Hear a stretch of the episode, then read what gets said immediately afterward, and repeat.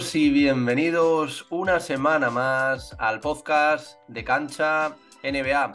Hoy tenemos un tema que, bueno, es un tema complicado, ¿no? Yo creo de, tratar un poco por también por la seriedad, ¿no? Que merece el, hablar de ello. Y, por esto, pues bueno, me traigo a, un viejo amigo ya, ¿no? Del, canal, del podcast. Ya se ha pasado, creo que es la cuarta, quinta vez que, está por aquí. Y bueno, ya sin más dilación y antes de, empezar a hablar de todo, voy a presentar, eh, por supuesto, yo creo que por todos conocido, ¿no? Manu Planetario. ¿Qué tal, Manu? ¿Cómo, cómo estás en este verano? Muy buenas, Marcos. Eh, bien, bien. Eh, la verdad es que con, mono de NBA yo creo que nos pasa a todos que, se nos hace el verano largo y sobre todo cuando pasa la silly season, ¿no? Ya cuando pasa todo el rollo de los traspasos, agencia libre y demás, y este momento que hay como ese parón, que, todavía no hay traspasos, que está como todo muy en calma, eh, nos entra el mono y, bueno, hay, hay quien estaba pensando ya en competiciones FIBA, otros tiramos de partidos históricos y ahí, ahí andamos. Siempre, sí, siempre viendo la NBA al final es lo, que, es lo que tú dices, ¿no? Puedes recurrir a un montón de partidos, analizar figuras, pero bueno, yo creo que el, el, episodio de hoy, ya lo comentábamos antes, es algo que de lo que quería hablar ya hace tiempo. Ahora vamos a aprovechar el tema de Ricky Rubio, que vamos a empezar hablando, por supuesto, de él. Y bueno, yo creo, y quería dedicarle también, te lo dije, mm, me hace especial ilusión, ¿no? Que, que seas tú quien, quien comparta conmigo y quien hable sobre lo que comentaba antes, ¿no? Un tema que creo que, que es muy importante. Eh, que poco a poco yo creo que socialmente pues se está aceptando un, poquito más. También vamos a hablar eh, quiénes son estas figuras clave ¿no? en la NBA que han hecho que, que cambie a lo largo de, los años, sobre todo en la historia eh, reciente. Pero si te parece, vamos a empezar por, por este tema, ¿no? Que detona un poco este, este capítulo, este episodio, y es el tema del comunicado de, de Ricky Rubio, que bueno, como tú decías antes, bueno, ahora yo creo que, que todo, todos sabemos, ¿no? Que, que, dentro de nada pues ya empieza el Mundial de, de FIBA, y bueno, Ricky Rubio estaba como, como base titular, ¿no? Entrenando incluso con, con España, y sacó un, un, comunicado en el que dijo que, bueno, pues por motivos personales, temas de, de salud mental, pues iba a apartar, ¿no? Un poco del baloncesto, no va a jugar el Mundial Veremos qué pasa con, con los Cleveland Cavaliers, empieza la temporada, si, si no la empieza. Obviamente, lo primero, y creo que con, con esto estarás de acuerdo, Manu, lo primero es que Ricky esté bien, que se tome el tiempo que, que necesite, porque también es una, una persona que lo ha pasado mal, ¿no? A lo largo de su vida, con el tema de, de, su madre, el tema de, de las lesiones, ¿no? Que, que, ha tenido. Pero ¿cómo, ¿cómo ves tú eso? Porque también es un caso que, que, ya me comentabas, ¿no? Que te toca de cerca y que también que, hay, hay, que tener especial cuidado, ¿no? Al, tratarlo porque es muy importante, pero también es algo, algo muy delicado, creo, ¿no? De, de hablar. Pero es, es importante eh, ir, ir, quitando el tabú, ir quitando el miedo a hablar de, de, las cosas. Es decir, tú te rompes un tobillo y hablas de que te rompes un tobillo. Eh, pues cuando alguien tiene una depresión, tiene que hablar de que tiene una depresión. Eh, igual que cuando alguien tiene un cáncer, hay que hablar de cáncer. Eh, se murió hace poco Ramón Lobo, un periodista magnífico, y, él una de las cosas, últimas cosas que decía es, no quiero que nadie diga una larga enfermedad, me he muerto de cáncer. ¿no? Pues esto es lo mismo, tenemos que hablar de depresión, tenemos que hablar de ansiedad, tenemos que hablar de, todos esos, esos temas de salud mental que nos afectan a todos, eh, y yo aquí hablo en primera persona, yo soy una persona que ha pasado por varios mm, eh, procesos de, de, de depresión, eh, sigo a día de hoy pues, pues peleando conmigo mismo en ese, en ese tema, que en, su momento tuve un intento de, suicidio y mm, en primera persona yo mm, puedo decir que si, si posiblemente, si, en, si, en, si entonces se hablara de la salud mental como se habla ahora, eh, si yo hubiera, y, y, esto lo tenéis en YouTube y os lo recomiendo que, le echéis un ojo, hay un programa de John Sistiaga que se llama Tabú, eh, un, especial de cinco entregas sobre la muerte, eh, creo que es el cuarto que habla sobre el, sobre el suicidio. Em, si yo hubiera visto ese programa, posiblemente hubiera gestionado todo de una manera diferente. Eh, si no hubiera tanto mm, tabú sobre la depresión y, y, demás, porque cuando estás en un lugar muy oscuro eh, no ves las cosas como son en realidad, lo ves pues distorsionadas por tu propio prisma, ¿no? Eh, entonces hay que hablar con, sin tabúes y, y, y claramente sobre, sobre el tema. Lo que no quita para que evidentemente se respete, por supuesto, la privacidad de, todo aquel que, que, que prefiera tener su, su, espacio. Cada uno pues va gestionando las cosas como, como puede. En el caso de Ricky, yo sí que, le puedo decir a, la gente que nos está viendo y nos está escuchando, eh, a mí me, comunican del entorno de, de Ricky que, está bien, que simplemente, pues eso, necesitaba su tiempo por, por salud mental, porque cada uno necesitamos gestionarnos a nuestra, a nuestra manera. Eh, todos sabemos mm, el proceso que, sufrió Ricky con, con, la enfermedad y muerte por cáncer de pulmón de, su madre, eh, que luego le llevó a a, crear esa Ricky Rubio Foundation, que, está haciendo muchísimos programas muy, muy buenos. Y, que bueno, que no lo ha pasado, no ha sido fácil, las lesiones que ha tenido y, demás. Así que si él ha tomado esta decisión es, es por algo. Mm, yo creo que hay que respetar su, privacidad, eh, mandarle el máximo apoyo, recordarle aquello que decía él cuando se lesionó, aquello de never too high, never too low. Pues yo creo que, que volverá Em, de aquí a que empiece la temporada NBA, recordemos que este año no empieza a mediados, sino el 24, por el tema del Mundial empieza una semana más tarde de lo habitual, eh, con lo cual mm, quedan mm, dos meses y medio todavía para que empiece la NBA. Y, oye, y si necesita, el tiempo que necesite, eh, lo importante es que él, esté bien, que él y su familia estén bien. Y, yo creo que, le honra coger y, hablar claramente de, salud mental en ese comunicado, eh, cuando otros mm, mm, podrían haber aducido una lesión muscular o cualquier cosa. Oye, mira, no voy a llegar a tiempo para el Mundial eh, porque tengo una lesión de tres semanas. Ahí ya mm, cualquier lesión muscular ya sabemos que más o menos lleva eso y te, borras como pasó muchas veces y como ha pasado muchas veces, que sabemos de gente que pasaba por esos procesos, pero claro, eh, hace 10, 15, 20, 25 años, 30 años, hablar de, depresión, pues bueno, eso era cosa de, gente que no, no, daba el nivel, no era lo suficientemente fuerte cuando no tiene nada que ver con eso. Y, a Ricky le honra hablar de eso, porque además, pues mira, provoca cosas como esta, que estemos hablando ahora de salud mental. Y, y si esto simplemente ayuda a una persona, pues ya ha merecido la pena. Mm, sin duda, sin duda. Y al final es algo que es lo que tú comentas, ¿no, Manu? Eh, sobre todo, ya no hace falta irse a los 80, 90, periodos más, más antiguos dentro de la NBA, sino es lo que tú comentas, ¿no? Hace 10 años, eh, hablar de salud mental, muchas veces si algún, si algún jugador tenía este tipo de problemas, el equipo, la franquicia, pues decía que, que, bueno, que tenía el tobillo lesionado, que tenía algún, algún otro tipo de, carencia, ¿no? Un poco por lo que tú dices, porque se veía como debilidad, ¿no? Dentro, de, dentro del jugador. Entonces, dentro de esto, yo creo que aquí tenemos a, un jugador, ¿no? Como, como es de Bar de Rosen, ¿no? Que, que, a través de, bueno, una herramienta que, que, yo creo que toda la gente que seguimos a la NBA, como, como Twitter, bueno, la ex Twitter, porque ahora parece que, que se lo están intentando cargar, ¿no?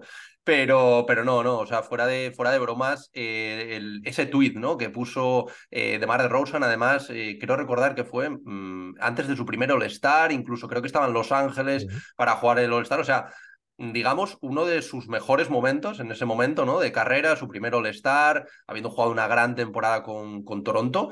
Y, bueno, puso un, un tuit en el que, bueno, aducía un poco como que tenía depresión, que estaba deprimido, que estaba un poco pasando, ¿no? Por, por malos momentos, ¿no? Y esto hizo despertar un poco a la, a la NBA. Ahora se creó, pues, eh, ahora cada franquicia tiene que tener, eh, no sé si un psiquiatra, un psicólogo en cada una de, de ellas para tratar a sus jugadores. A nivel de liga, creo que a partir del año 2019 pues también hay como, como una especie de, comité, ¿no? Un, creo que se llama Mind Health eh, NBA o NBA Man Health, me parece, ¿no?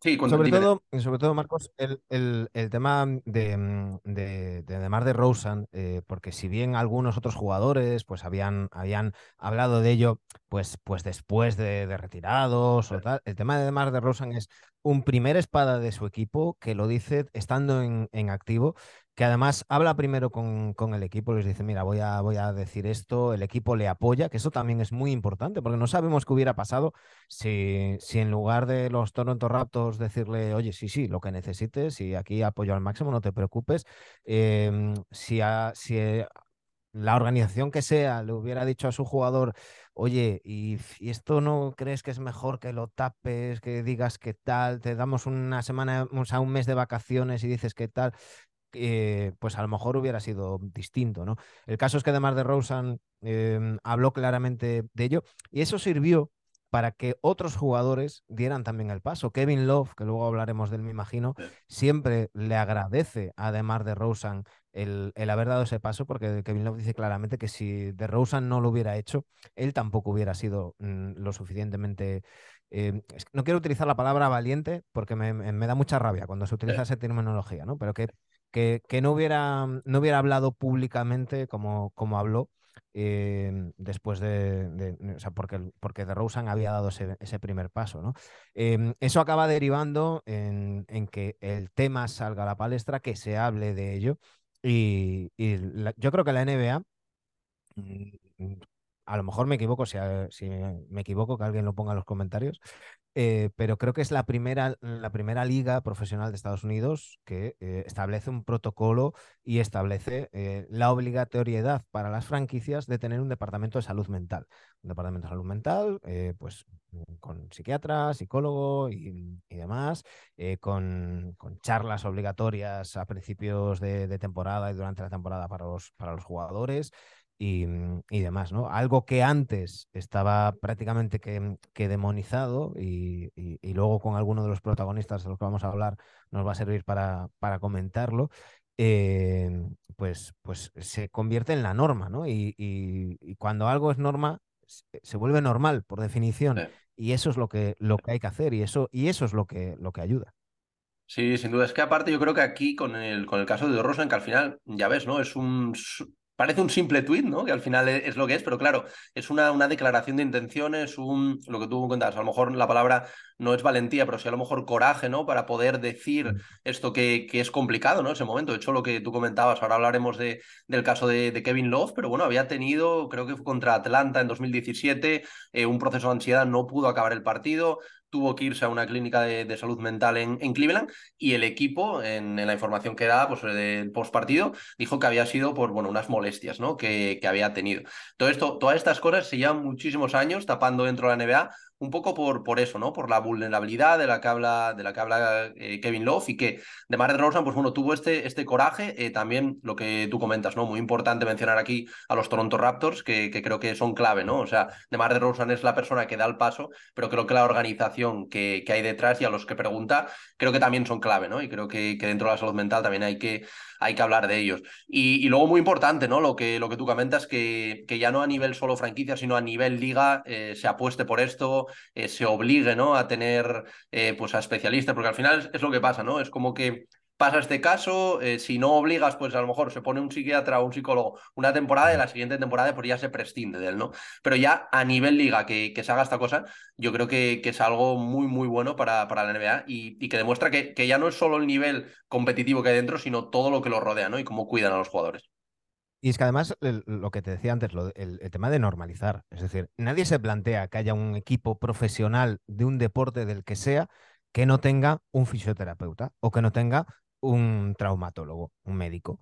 Eh, eso mm, estaríamos diciendo que qué equipo tan poco profesional y qué error tan grande. Bueno, pues el, deporte de élite es tanto físico como mental y, hay que cuidar ambos aspectos. Para mí es, es algo que, que, mm, sobre todo eso, manda un mensaje de, normalidad y de, decir, oye, que, que, esto es lo que hay, que nos, nos pasa a todos y no pasa nada. Sí, y es que al final a mí, por ejemplo, me, me duele incluso eh, leer al, declaraciones de gente, ¿no? Que dice, no, pero ¿cómo este jugador, como por ejemplo Kevin Love, eh, puede estar deprimido si gana muchísimos millones, si es súper exitoso en la vida, acaba de ganar un anillo? Al final, son cosas que, que, no tienen nada que ver, ¿no? O sea, al final tú puedes estar, eh, por decirlo de alguna manera, en la cresta de la ola, como le podía pasar, por ejemplo, a, a Kevin Love, ¿no? Viniendo de, de ganar el anillo en, en 2016 y aún así no, no llenarte, ¿no? El caso de Demar Rosa, ¿no? Que cuando habla de, del tema de la depresión, habla, pues tuvo una infancia muy dura, en que varios familiares pues fueron asesinados, varios, varios amigos, y todo eso pues se va quedando en tu subconsciente y al final, por mucho éxito que tengas, y lo que comentábamos antes, a las puertas prácticamente tu primer All-Star después de, de una temporada, siendo la primera espada de un equipo NBA, la depresión, ese, ese agujero, ¿no? Que luego hablaremos también que, que comentan otros, otros jugadores, pues sigue estando ahí, ¿no? Entonces es muy importante que ya se haya dado este paso y que se lleve ya eh, unos años pues dando este paso. Y ahora con el caso de Ricky Rubio, también que la federación pues apoye, ¿no? Este, este comunicado y también los Caps, que subieron una publicación pues, pues animándole y, diciendo que, bueno, que ellos van a estar ahí para lo que, para lo que necesiten, ¿no? Que es, es, es lo normal, ¿no? Que hoy es normal, pero que hace tres, cuatro temporadas no era tan normal, ¿no? Dentro de la liga. Mira, en ese sentido, em, en la carta de John Wall, que luego, luego comentaremos, que publicó en The Players Tribune, eh, él precisamente lo, lo, dice al principio de la, de la carta. La carta dice, sigo aquí, se titula, y dice, estuve así de cerca de quitarme la vida. Em, y, dice, claro, la gente me decía, tío, em, eres, eres John Wall, ¿cómo puedes tener todo ese dinero y estar, y estar deprimido? Es que una cosa no quita la otra, es que son cosas completamente diferentes. Y, cuando estás deprimido, pues tú mm, mm, es que solamente ves ese, ese, solamente estás en ese lugar oscuro, ¿no? Y, y hay otras cosas, pero que dejan de tener importancia. Y, y, dejas de, de, verlas así, sobre todo tienes un, sentimiento, una sensación que va más allá de lo que, de lo que puedas racionalizar muchas veces. Eh, tú puedes pensar fríamente y decir, oye, mira, soy un, eh, te hablo de mi caso, soy un tío privilegiado, hombre cis hetero blanco eh, del primer mundo, con un trabajo, con familia, con tal, pero eso es racionalmente. Y, luego tú dices, pero me siento como una puta mierda.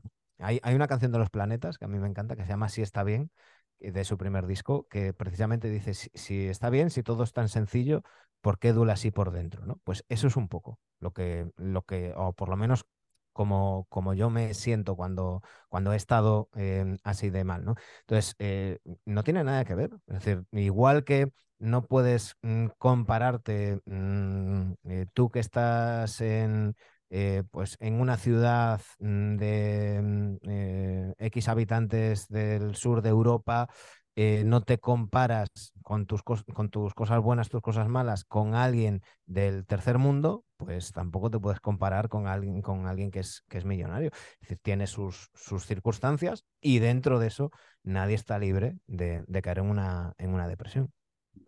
Sin duda, ¿no? De hecho, mira, preparando, mm, estoy buscando algunos datos, ¿no? Sobre, sobre esto también para que la gente eh, pueda hacerse un poco la idea, ¿no? De, datos, ¿no? Y salía un, un, dato de, en 2019, me parece que era del Comité Olímpico Internacional, que decía que habían calculado que más o menos un 35% de los atletas profesionales tenían pues algún tipo de, mm, de, temas de salud mental, ¿no? Ya sea pues trastorno de déficit de atención, bipolaridad, ansiedad, depresión, de la que venimos hablando. O sea, esto quiere decir que uno de cada tres atletas profesionales pues han tenido a lo largo de su vida algún tipo de, problema relacionado con esto. No es lo que tú comentabas antes. Al final, los jugadores se lesionan, tienen un, se rompen el tobillo, eh, tienen, necesitan un fisio, pues también necesitan una persona para trabajar esto. Porque al final, si lo ponemos. Sí, no, dime, dime. Que es que además no, es, no solamente porque, claro, estamos hablando de, enfermedades como es la, depresión, pero luego hay trastornos. Es decir, tú mencionas ahora el, trastorno de déficit de atención. Eh, no es una enfermedad, es, es, mm, una manera, por decirlo de alguna manera, y seguro que si me escucha algún psiquiatra, algún psicólogo, me, me daría alguna colleja, pero es por decirlo de alguna manera, tienes el, el cerebro cableado de una manera un tanto distinta que, mm, pues igual que la gente que tiene trastornos del, espectro autista o cosas así, bueno, oye, te tienes que adaptar a, eso. Pero si no se detecta y si no te lo diagnostican y si no te ayudan, eso genera una serie de frustraciones, genera una serie de malestares que sí que pueden acabar derivando en, problemas, en enfermedades eh, mentales, ¿no? Porque, porque un trastorno no diagnosticado puede llevar a una depresión porque mm, la gente te está diciendo, oye, no, es que, es que esto es así y tú lo ves de otra manera y te sientes de otra manera eh, y, esa frustración, esa disonancia entre lo que te están diciendo y cómo te sientes, pues, pues puede, puede provocarlo, ¿no? Em, evidentemente, el tema de salud mental es algo que, que, está en toda la población, pero es que la presión a la que se someten los deportistas, en concreto los jugadores de la NBA, porque claro, nosotros estamos aquí acostumbrados, entre comillas, al jugador español, europeo, que mm, destaca en la liga, ya es profesional y va a probar a la NBA. Si le sale muy bien, se soluciona la vida. Si le sale muy mal, vuelve a Europa y, sigue. Los jugadores estadounidenses, mm, muchos no es así. Muchos vienen de, barrios mm, empobrecidos, de situaciones muy problemáticas y la presión que tienen no es simplemente voy a ver si juego en la NBA. La presión que tienen es voy a ver si saco a mi familia de la miseria. Em, esto daría para otro programa, pero ¿cuántos jugadores sabemos que se han arruinado porque tenían a sueldo a 20, 25, 35 familiares?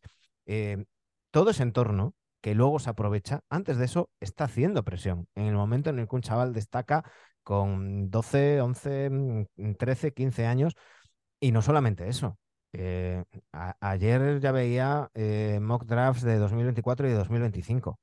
Eh, estamos hablando de jugadores que ni han debutado, poniéndole a, a Wambayama le dan ya un 84 en el, en el 2K. Y, hay gente hablando de, bueno, a ver, entre este jugador y este otro, titular, banquillo, lo corta. Y, meten a jugadores que ni siquiera han debutado. Claro, nosotros nos reímos porque al fin y al cabo el, eh, pues la, la, comunidad NBA en España somos lo que somos, nos conocemos todos, nos echamos unas risas. Pero es que eso pasa también a nivel Estados Unidos, multiplicado por mil. Esa presión es brutal. Esa presión del, jugador que mm, todavía no ha debutado en, la NBA, que no se puede permitir un esguince, que no se puede permitir un mal partido, porque eh, mm, debutar y fallar cinco tiros seguidos a lo mejor es em, tirar tu carrera por, por el retrete o complicártela mucho eso no es sencillo. No es sencillo mm, vivir con esa presión 24 horas al día eh, y más en, momentos casi, casi adolescentes, ¿no? Que, yo siempre digo lo mismo. Mm, tenemos que acordarnos de cómo éramos cada uno, pues con 17, 18, 19 años ¿Y, qué haría ese, ese, Marcos o ese Manu de 18, 19 años si, si fuera pues, eh, un jugador rookie en la NBA firmando un contrato de, que ya te asegura 10 millones? Bueno, a lo mejor se nos iba también un poquito la cabeza o a lo mejor la presión podría con nosotros. Yo tengo muy claro que la presión podría conmigo. Lo tengo clarísimo. Eh, yo, mm, yo tendría muy complicado ser un deportista de élite porque, porque em, a mí me, me afectaría mucho em, lo que pudieran decir no en redes sociales, ¿no? Pero una crítica del equipo, una crítica eh, de un jugador al que admiras o tal, son cosas que, que no deben de ser nada, nada, sencillas. Mm, no, no, sin duda, sin duda. Y de hecho, mira, veía el, el otro día este documental de, de Carry, ¿no? El que sacaron el de, el de Underrated y tal.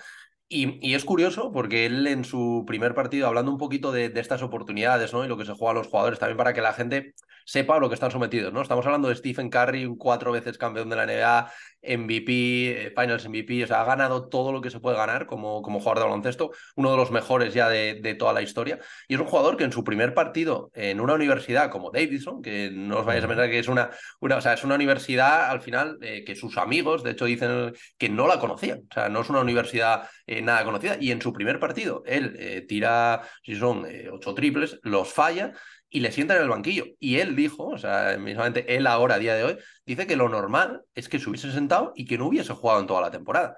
¿Qué pasa? Que justo tuvo la suerte de que el entrenador le puso, y claro, pues es Stephen Curry, y empezó a sacar la magia, ¿no? Que, a la que nos tiene acostumbrados. Pero eso pasa eh, con otro entrenador, y a lo mejor Stephen Curry no juega, y ese Stephen Curry no hubiera llegado a la NBA. Entonces son otro jugador, Marcos, porque hay que recordar que Stephen Curry tiene la, tremenda fortuna de ser hijo de un jugador en NBA. Eh, por varios aspectos. Primero, Stephen Curry no se estaba jugando el futuro económico de su familia. Segundo, Stephen Curry ha vivido desde pequeño, estamos hablando del tío que se sentaba en el concurso de triples al lado de Petrovich y, compañía, ¿no? Ha vivido lo que es la NBA, la presión que, tenía su padre, que no era una estrella de NBA, era un especialista desde el 3, eh, le llamaba muñequita linda, Andrés Montes, Adel Curry, eh, pero, pero ha sabido eh, eso, su madre también fue deportista, jugó, al voleibol em, y tenía digamos que esa, esa base, ¿no? Esa formación desde, desde pequeño. Eh, en el documental eso sí que lo, lo, cuenta bien, cuando le dicen, oye, bueno, tú tienes que decidir si te quieres dedicar a esto o no, pero si te tienes que dedicar a esto, implica este trabajo, implica tal. Eh, hay, hay, otros chavales que no tienen esa, esa base, que, que, son a lo mejor, eh, en muchos casos se da que son el primer universitario de la familia porque han conseguido una beca universitaria por el baloncesto. Em, y, y, es, es, tanta la, la, presión que, que es, es, es, relativamente sencillo que, que afecte en un sentido u otro. No, sí, sí, o sea, simplemente comentaba, comentaba esto porque me recordó, ¿no? Lo que, lo que decías, pero claro, es un caso que, como tú bien dices, evidentemente, si Stephen Curry no juega, no hubiera tenido ningún problema, ¿no? Evidentemente, otro, la gran mayoría de jugadores no están en, esta, en estas condiciones privilegiadas.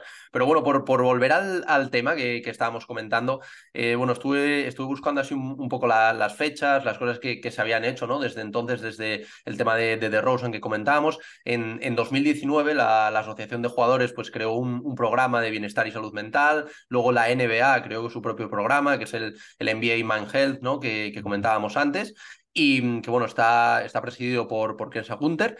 Y, mm, y bueno, eh, al final, aparte del caso de DeMar DeRozan, el que comentábamos antes también de Kevin Love, que fue como el que dio este segundo paso, ¿no? Sí que es verdad que, como tú bien decías, Manu, él siempre dijo que fue gracias a DeRozan, pero él dio también, ¿no? Este paso y habló de que aunque él había ganado el anillo, pues que no significaba nada, que estaba, pues bueno, sumido en, un momento de, ataques de ansiedad, que incluso tuvo que, abandonar el, partido este que te, comentaba contra, los Hawks.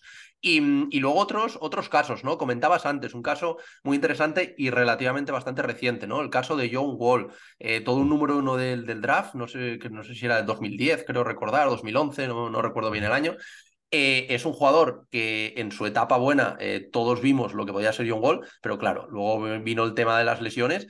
Y yo recomiendo, eh, que bueno, todavía me lo, me lo comentabas tú hoy, que, que leáis esa carta porque la verdad que es muy dura, o sea, es dura, desgarradora, e incluso, o sea, puede, puedes llegar a, a, tomártelo incluso como, como algo personal y sobre todo si le has visto jugar y su desarrollo, pero creo que es, es una carta que, mm, que, era necesaria, ¿no? En su caso también Kevin Love creo que escribió en, en Players Tribune también, eh, pero creo que es una carta que hay que leer porque es un jugador eh, también que lo tenía todo y el tema de las lesiones, eh, pues bueno, mm, lo, lo, hemos visto, ¿no? Lo, los últimos años en, en qué ha quedado un jugador de, de su calidad que estaba llamado a, a dominar la liga y, y, también el, e, ese agujero ¿no? que comentabas tú antes, ¿no? en, el que, en el que estaba sumido, que creo que en esta carta que, que, tú comentabas, Manu, se, se puede apreciar muy bien para la gente que, pues, que no, no hemos sufrido de, de este tipo de cosas, que podemos intentar hacernos una idea, pero creo que nunca podemos llegar ¿no? a, a saber qué es exactamente. Mira, si, si, me dejas, te leo los dos primeros eh, párrafos, claro. eh, porque mmm, luego es más larga, cuenta eh. más cosas, pero creo que los dos primeros párrafos lo, lo, de, lo define muy bien. Eh, como te decía, se titula Sigo aquí y el, subtítulo es Estuve así de cerca de quitarme la vida. Dice, es, es algo muy duro de decirle al mundo, eh, pero si hay algo que puedes eh, decir sobre mí es que siempre he sido mm, real, siempre he sido, eh, eh, siempre he sido directo, no voy a cambiar hoy. No puedo endulzarlo. La verdad es que hace dos años estaba en un lugar muy oscuro y no veía la salida. Sé que probablemente sonará a una locura para mucha gente, eh, y, ya sé el tipo de comentarios que voy a recibir. Tío, ¿cómo puedes eh, tener tanto dinero y estar deprimido? Eres John Wall. Mira, sé exactamente quién soy. Soy un perro. He sido, he sido derribado y me he vuelto a levantar más de 100 veces. Para un tío delgaducho eh, que creció en la sección 8 en Rayleigh eh, hasta el número 1 del draft, eh, todas las, las, subidas y las bajadas, toda la mierda que he visto, todo lo que he pasado, sé exactamente quién soy, sé a quién represento y cuánta eh, gente necesita escuchar esto. No tengo miedo de deciros que estuve en un lugar que era tan oscuro que suicidarse parecía la única opción. Se supone que no debo ni decir la palabra, eh, es casi un tabú, especialmente en la comunidad de la que vengo. Bueno, pues yo voy a hablar sobre ello. Necesito eh, bueno, dice, I need some fucking help, necesito puta ayuda. Estas seis palabras cambiaron mi vida. Para mí todo pasó muy rápido. En el, en el margen de tres años pasé de estar en la cima del mundo a perderlo prácticamente, eh, para, eh, a perder prácticamente todo lo que me importaba. En 2017 estoy subido en la tabla de, mm, de en la mesa de narradores en DC después de forzar el séptimo partido contra Boston y soy el rey de la ciudad. He firmado una extensión máxima y estoy pensando en ser un wizard para toda mi vida. Un año después me rompo el Aquiles y pierdo el único santuario que nunca he conocido, el juego del baloncesto. Eh, eso acabó con una infección tan mala eh, por una de las eh, operaciones que casi tuvieron que amputarme el pie. Un año después pierdo a mi mejor amiga en el mundo, mi madre, de cáncer de, de pecho. Eh, yo creo que estos, estos dos párrafos, la carta es más larga, pero esta situación, yo creo que, esta introducción, yo creo que nos pone en, situación y que, claro, ¿qué más te da el dinero? Es decir, eh, el, baloncesto es tu pasión, eh, tu madre ha sido tu apoyo, tu mejor amiga, como decía él, eh, en, la carta se cuenta, la llevaba a todos lados em, y, demás. Si pierdes las dos cosas que más te importan, el resto te da igual. Em, además, él estaba separado de la madre de, sus hijos y, sobre todo, em, para la gente que, pueda decir, ah, estás deprimido y no piensas en tus hijos cuando estás en ese punto, cuando estás pensando que suicidarte es lo mejor, eh, no lo estás pensando, o generalmente, mm, aquí vuelvo a hablar un poquito por mí, no piensas en eh, voy a estar mejor yo, sino lo que piensas es el mundo va a ser mejor sin mí, eh, la gente a la que quiero va a estar mejor sin, sin mí, ¿no? hablar con esa crudeza como hizo John Wall, eh, como hizo también Kevin Love, que también mm, habló mm, de, pensamientos suicidas y, demás, yo creo que, que ayuda, porque eh, durante mucho tiempo se, ha tenido ese, tabú, ¿no? Eh, em, se difundió ese bulo prácticamente de que si hablas del suicidio, incitas al suicidio, das ideas, no, no hace falta que nadie te diga nada para que tengas ideas, ideas suicidas. En España, eh, se suicidan 10 personas al día. 10 personas al día. Imagínate qué, estaría pasando si un grupo terrorista estuviera matando 10 personas al día. Eh, hay que recordar lo que pasaba cuando había tantísimas muertes por accidentes de tráfico. ¿Qué pasó? Se hicieron campañas, se invirtió. Afortunadamente, la cifra de fallecidos por accidente de tráfico no tiene nada que ver hoy en día con la que había hace 25 o 30 años. Pues esto es lo mismo. Esto es lo mismo. Y no podemos dejar de hablar de ello, no podemos em, hablar de eh, fue hallado muerto en extrañas circunstancias. Eh, no, hay que hablar y, llamar a las cosas por su nombre. Mm, no, no, sin duda, sin duda. Por eso yo creo que, que el hecho de, de, de el hecho de, de, que la NBA también pues, haya puesto estos medios, ¿no? para ayudar a ya no solo jugadores, sino entrenadores, todo el staff, toda la gente ¿no? que compone eh, a, la, a, la, franquicia, aunque bueno, al final pues jugadores y entrenadores son los que más están expuestos ¿no? a, pues un poco a la, a la presión, ¿no? sobre todo mediática. Luego también, por, por citar algún otro caso, eh, así más, más actual, también hubo un par de jugadores que lo comentaron en el tema de la burbuja, ¿no? En el tema de este aislamiento que tuvieron. Eh, creo que, bueno, el tema de Paul George, ¿no? Que también habló eh, sobre, sobre la ansiedad, ¿no? Que le, que, pues bueno, al final la gente dice, no, tiene muchísimos millones, ¿qué más les da meterse dos meses en Orlando? Oye, hay jugadores que son muy familiares, hay jugadores que acababan de ser padres y no querían perderse, evidentemente, los dos primeros meses de, vida de, su hijo. Y bueno, eh, les generaba ansiedad. Al final, pues también, aunque no hubiese público, la presión de ganar seguía estando ahí para un deportista como, como Paul George. Luego también Jamal Murray eh, habló también eh, un poco sobre las palabras ¿no? de, Paul George, hablando un poquito de, ello. Luego también Kelly Ubre, ¿no? que ahora están los, en los Hornets, también habló ¿no? sobre, creo que ahora no recuerdo el podcast, pero habló en un podcast un poco acerca de, la depresión, que él había estado también sumido en esto. Otro caso muy mediático, ¿no? El caso de Ben Simmons, ¿no? Que parece que ahora, ahora ya lo hemos olvidado un poquito por el tema de, las lesiones, pero son todo temas eh, relacionados con, con salud mental y que, bueno, que poco a poco van apareciendo más. Y esto al final son buenas noticias, ¿no? Bueno, evidentemente buenas noticias, entre comillas, buenas noticias que tengan, ¿no? Ese, ese coraje, ¿no? Eh, para, para salir y para decirlo, ¿no? Pero, pero es que es lo que tiene que pasar, ¿no? Porque hasta que no, no haya muchos deportistas que, que lo digan, evidentemente cuanta más gente pase, como lo que tú comentabas antes con los accidentes de tráfico, más eh, herramientas van a poner, ¿no? Para que, para que deje de pasar. Mira, has mencionado muchos casos. Eh, yo te voy a, sacar un tema que, que, yo creo que nos afecta a todos y, que prácticamente todos los que nos están viendo, escuchando, lo recuerdan porque fue hace, hace 13 mm, años. Eh, cuando Meta World Peace, Ron Artest, gana el anillo de 2010 con los Lakers, se lo dedicó a su psiquiatra. Y dijo en la celebración que le había salvado la vida y, demás. Eh, se hicieron muchísimas bromas con eso. Y posiblemente yo el primero. Eh, se hicieron muchísimas, muchísimas bromas con, con eso. ojo, no estoy diciendo que esto. además, estás hablando de una persona, yo tengo un humor negro Mm, ¿no? Hay que reírse de todo en esta vida, pero creo que hoy en día, y han pasado tan solo 13 años, creo que estamos mucho más concienciados, mucho más mentalizados y se ha normalizado mucho más el tema de la salud mental eh, y creo que no se harían esas mismas bromas, ¿no?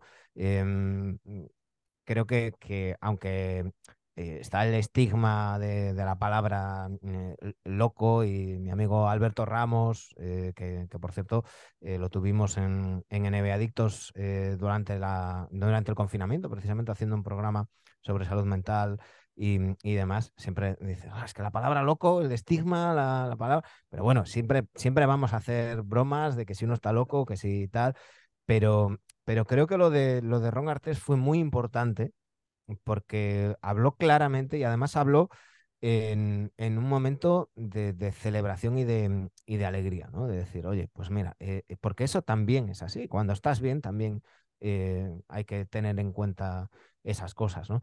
Y Ron Arte es un hombre con, muchísimos mm, problemas a lo largo de, de, toda su vida, de control de ira, de, un montón de, cosas, y, y, que encontró, por una parte, a su psiquiatra que le ayudó con, con eso y por otra parte a un tipo como Kobe Bryant que, según decía eh, Metagolpis era, era tan duro con él eh, que, le ayudaba a, estar donde tenía que estar y le apretaba para, centrarse en, eso, ¿no? ¿no? distraerse con otras cosas y, no, no, no, esparcirse. De, lo que era el, el baloncesto. ¿no? Y, creo que fue muy importante también. Eh, luego se habló que no, no sé si llegó a pasar, pero leyendo un poquito sobre, sobre este tema, ¿no? Porque me lo, me lo recordabas justo, justo hoy, que fue algo eh, que sí que llamó mucho la atención también por, por un poco la, la distancia, ¿no? Temporal, los, los 13 años que evidentemente no tiene nada que ver con ahora, pero se habló incluso de, de subastar, o bueno, lo dijo él, de subastar su anillo de campeón para poder llevar a psiquiatras a diferentes escuelas, porque al final pues el tema de, la psiquiatría es algo que, bueno, mm, por todo reconocido que es algo caro, que no todo el mundo se puede permitir. Entonces él sí que quería hacer este movimiento por lo que a él le ayudó, ¿no? Pero, pero importante, sí que este caso fue importante porque siempre cuando pensamos en psiquiatría, en psicólogos, pensamos en momentos malos, pero también hay que pensar en los positivos, porque cuando estás en los positivos, estás ahí también la gente que tiene este tipo de problemas por la ayuda, ¿no? De, los profesionales, ¿no? de la salud mental. No, mira, y además en el caso de, de Artes hay, hay algo, eh, bueno, todos recordamos la pelea en el Palace y demás, él había tenido muchos problemas de control de, ira em, desde, desde adolescente y, en su día em, le habían recetado antidepresivos sin, sin entrar en en qué le pasaba y tal. Es como, no, mira, tómate esto y estarás más tranquilo. Y él se negó a tomarlos. Em, yo la última entrevista que le, que le, escuché, creo que fue en el, en el programa de, mm, de, Matt Barnes, All the Smoke, de Matt Barnes y, mm, y, Jackson. Y decía que, que, durante muchos años estuvo en diferentes psicólogos y demás, pero esto pasa, excepto a veces vas a un psicólogo y, y no, no conectas, no, no te gusta, no estás cómodo, lo que sea, eh, bueno, pues eh, vas a otro. Eso, eh, como lo, que hablábamos antes, oye, mm, te, te, rompes un tobillo, vas a un traumatólogo y no te convence, pues buscas otra opinión. Pues, pues lo mismo, ¿no?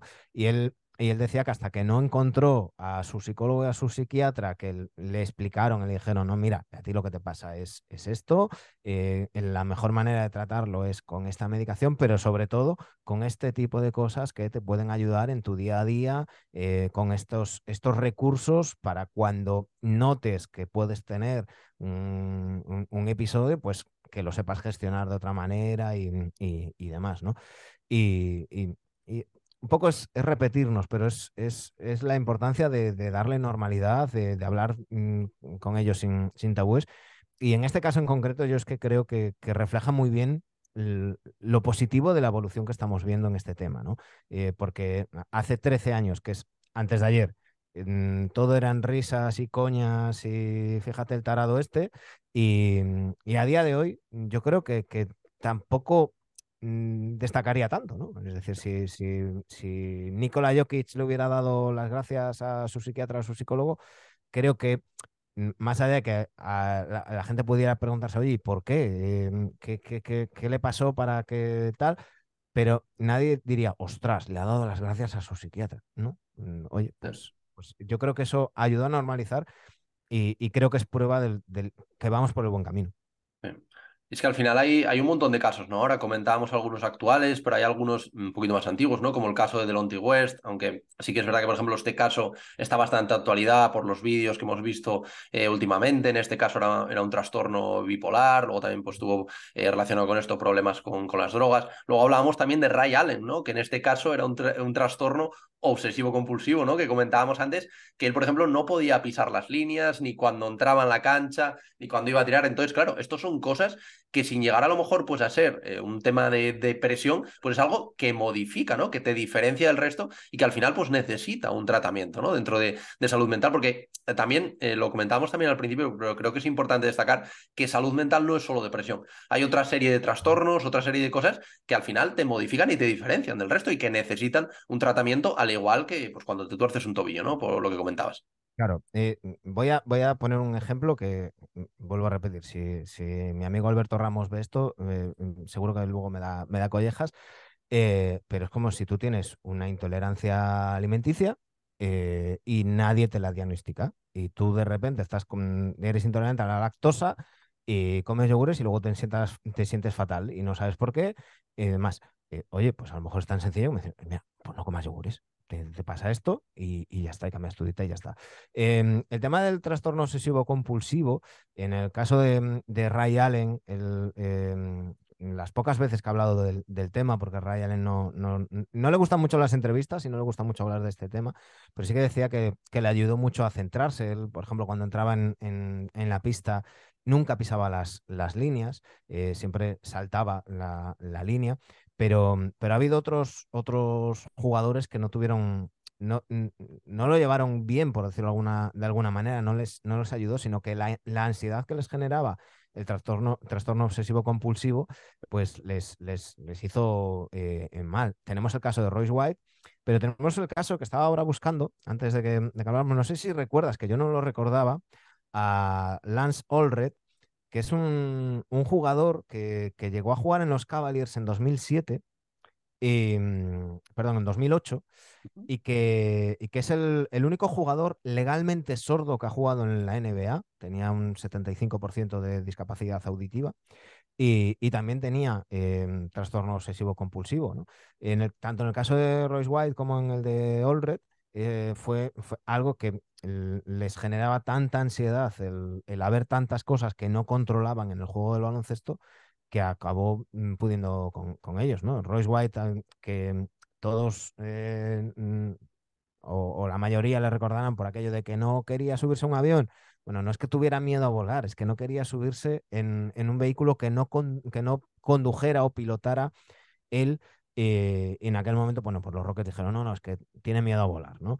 Em, eh, es, un hombre que, mm, digamos que ha llevado las cosas regulinchi, que es ahora miembro del Partido Republicano, trampista, conspiranoico, antivacunas y, mm, y, demás, pero que, también todo, mm, todo le empezó con un trastorno obsesivo compulsivo, ¿no?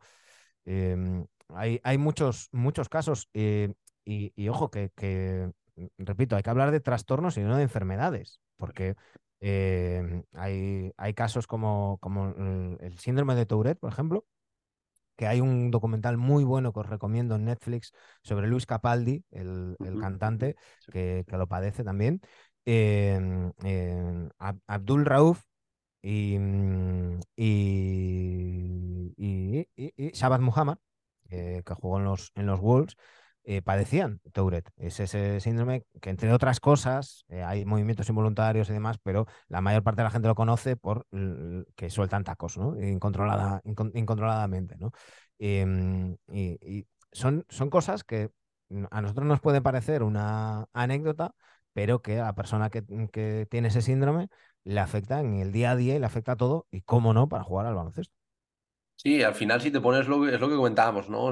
Hay, hay casos, evidentemente, por, pues por la importancia de los jugadores, ¿no? Que son más mediáticos, pero si te pones a bucear en el, en el tema como, como hemos hecho, luego también te sale, por ejemplo, Larry Sanders, que yo creo que sonará a bastantes, ¿no? Que tenía, eh, padeció ansiedad y también eh, depresión. Y luego, pues bueno, uno, uno de los casos, yo creo, más desgraciados, a lo mejor no tan, tan conocidos, como el de Eddie Griffin, ¿no? Que, que también comentábamos, que se acabó de la, de la peor manera posible, ¿no? Un jugador eh, súper talentoso, eh, un jugador que, que, bueno, jugó, lo conoceráis por, jugó en los Rockets y también eh, terminó jugando en, en, los Wolves, pero era un mm. jugador al que la cabeza, al final, pues el, el, tema de temas depresivos, temas de salud mental, pues le llevaron a, al peor final, ¿no? De, de todos. Y, y, y, por eso, ¿no? Que al final hay muchísimos casos, eh, muchísimos que no se conocen y sobre todo ahora que se ha quitado como este estigma, ¿no? Que, que, teníamos, pues sí que se empiezan a conocer más, pero hay muchos de ellos que han pasado y, y, los jugadores, pues no, no, o sea, o los jugadores de las franquicias, pues no lo han reconocido, no lo han querido reconocer, entonces no sabemos de ellos, ¿no? Pero si te pones a bucear en el tema, hay muchísimos casos a, a lo largo de la historia, también comentábamos el tema de Jerry West, un poco más relacionado pues con todo el tema de, de estas finales, ¿no? De la, de la decepción continua, también frente a su gran rival, eh, evidentemente. Eh, entonces, es un tema que desde siempre ha estado ahí, eh, que desde hace muy poquito pues eh, se está empezando eh, pues a, dotar ¿no? de herramientas a las franquicias, a jugadores, entrenadores, para mm, poder solucionarlo, para que también se sientan cómodos diciéndolo y, y, tengan esa persona ¿no? con la que hablar, que seguramente si hubiera pasado pues hace, hace un montón de años, pues mm, las cosas hubieran ido mucho mejor para, para muchos jugadores, porque al final estar a ese nivel eh, y, y, te puedes salir del baloncesto y te pones eh, la, la, gimnasta, la que justo vuelve, vuelve ahora, ¿no? Eh, Simon, Simon Biles, me parece que es, eso es. Era, o sea, en el momento en el que decide retirarse por temas de salud mental, era la mejor del mundo. O sea, era, era como, como si te digo ahora Nikola Jokic se retira, ¿vale? Para poner en, en, en una idea a la, a la, gente a lo mejor que no, que no conoce sobre, sobre esta gimnasta. Y de repente ha estado tres años eh, pues solucionando este, este tipo de problemas, tratándolo, y parece que ahora pues, va a poder volver a competir, pero también se criticó mucho. Eh, también es verdad que en estos tres años se ha avanzado mucho, pero se criticó, se criticó mucho, como también ha pasado con, con jugadores de la NBA. Entonces, pues bueno, esperemos. Pero Sí, ¿Sabes qué pasa? Que, que, que, luego también hay, hay, hay mucha gente que, que, habla porque hablar es gratis y como tiene boca, pues, pues habla, ¿no? Eh, es, es, igual que cuando hay gente criticando que alguien, que un deportista profesional eh, no dispute un partido porque quiere asistir al nacimiento de su hijo, ¿no? Esas son cosas que ahí tenemos mucho que, evolucionar. Pero eh, mm, quiero, quiero pararme un segundito, lo mencionabas, el caso de Eddie Griffin porque me parece paradigmático. Es decir, Eddie Griffin fue un jugador, como mm, bien decías, que estuvo en los Rockets, que no acabó de encontrar su sitio. Kevin McHale se lo llevó a los Wolves y, mm, y, lo tomó casi como, como, un proyecto personal, ¿no? Intentar, eh, McHale hablaba de intentar motivarle y, y demás. Eh, Eddie Griffin mm, tenía unos problemas de depresión muy, muy grandes, eh, además eso le llevó al, al, alcoholismo y se acabó suicidando. Eddie Griffin eh, cogió su coche, aparcó en medio de una vía del tren y el tren le arrolló. Eh, la única, el único periodista que habló claramente de este tema fue Adrian Bognarowski, Watch, que, en aquel momento estaba en Yahoo. Eh, el resto de los medios hablaban de un accidente de tráfico. Yo creo que eso es un claro ejemplo de, de lo que hablamos, ¿no? Es decir, eh, estamos hablando de 2007, no hace 30 años ni, ni 50 eh, es importante que, que, que, se hable, es importante que los chavales, sobre todo, puedan decir, joder, mira, este tío que, estaba en la NBA y tal, pues mmm, qué mal lo tenía que estar pasando para, para llegar a este punto a, a pesar de todo, ¿no? Eh, porque si tú dices que fue un accidente de tráfico, mm, pues la mayor parte de la gente va a decir, pues qué mala suerte, ¿no? Mm, pues, oye, tuvo mala suerte y, murió en accidente de tráfico, venga, eh, pasemos página, hablemos de, otra cosa. Eh, el caso de Eddie Griffin acabó, acabó muy mal. Eh, hay más casos, como por ejemplo em, eh, Kenyon Dooling, que, lo recordaréis de, Orlando Magic, de, Boston Celtics, que se retiró muy joven. Eh, padecías eh, síndrome de estrés postraumático porque habían abusado de él de, de niño. Eh, hablando de, de, abusos, Lonnie Walker, cuarto, eh, ¿os acordáis los pelos sí. que llevaba? Él decía que sí. era una manera, eh, porque bueno, a la persona que abusaba de él mm, de pequeño esos pelos no le gustaban, pues entonces él se lo dejaba, pues a ver si así Em, y, ya cuando se cortó el pelo fue cuando, vale, eh, creo que ya he superado esto con ayuda de mi psicólogo, con, con ayuda de mi entorno. Me agradeció mucho también a Greg Popovich en su día en los Spurs y fue cuando se cortó el, el, pelo. Em, hay muchos casos y, y, lo bueno es hablar de ello y, oye, y sobre todo eh, para que nos pueda estar viendo, escuchando eh, las palabras que decía John Wall esas palabras que pueden salvar tu vida. Necesito ayuda. Y no pasa nada. Ni eres más débil, ni eres mm, peor, ni nada. Simplemente a veces necesitas ayuda. Y, y es el ejemplo que ponemos todo el rato, pero si te rompes un tobillo, mm, pides ayuda a médico y vas a que te arreglen el, tobillo. No te quedas en casa esperando a que se cure solo. Pues esto es, esto es lo mismo. Si, si eh, estáis en un lugar oscuro, si estáis en un momento jodido, em, buscad a, vuestro alrededor, que seguro que tenéis a alguien que, que os puede apoyar. Y si no lo tenéis, eh, ahí tenéis el teléfono de la esperanza, está el 024 de, para atención al, suicida, que son cosas en las que vamos avanzando, que hace mm, tan solo año y medio no estaba, bueno, pues ahora está ese 024 y, y cantidad de asociaciones eh, que, os pueden, que os pueden ayudar, que yo sé por experiencia propia que ir a la seguridad social, pedir cita para el psicólogo y que te la den para dentro de seis meses es frustrante que no todo el mundo tiene la suerte que puedo tener yo de eh, disponer de 60 euros para, para, todos los meses ir a, la consulta de, mi psicóloga. Eh, pero hay asociaciones, hay gente que os, que os puede ayudar. Y, oye, eh, mm, si, si, alguien está jodido, está en un momento malo y necesita una oreja, yo ya no estoy en Twitter, pero en Instagram me tenéis, Manu Planetario, que, que aquí estoy para, para escucharos y, y si puedo ayudar a alguien, pues lo que sea.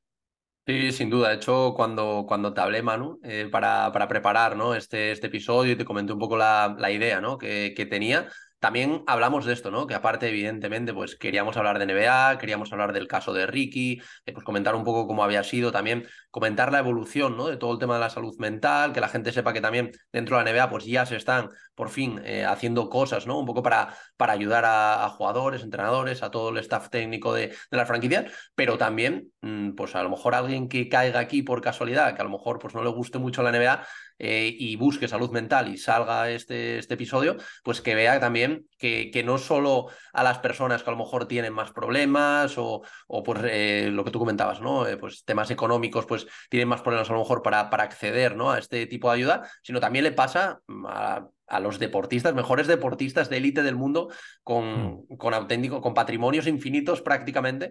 Entonces, eh, para que, para humanizar, ¿no? También este, el deporte, para humanizar la, la, NBA, que al final son personas como, como nosotros, un poquito más altos normalmente, pero, pero personas como, como nosotros que tienen estos mismos problemas y sobre todo para intentar, ¿no?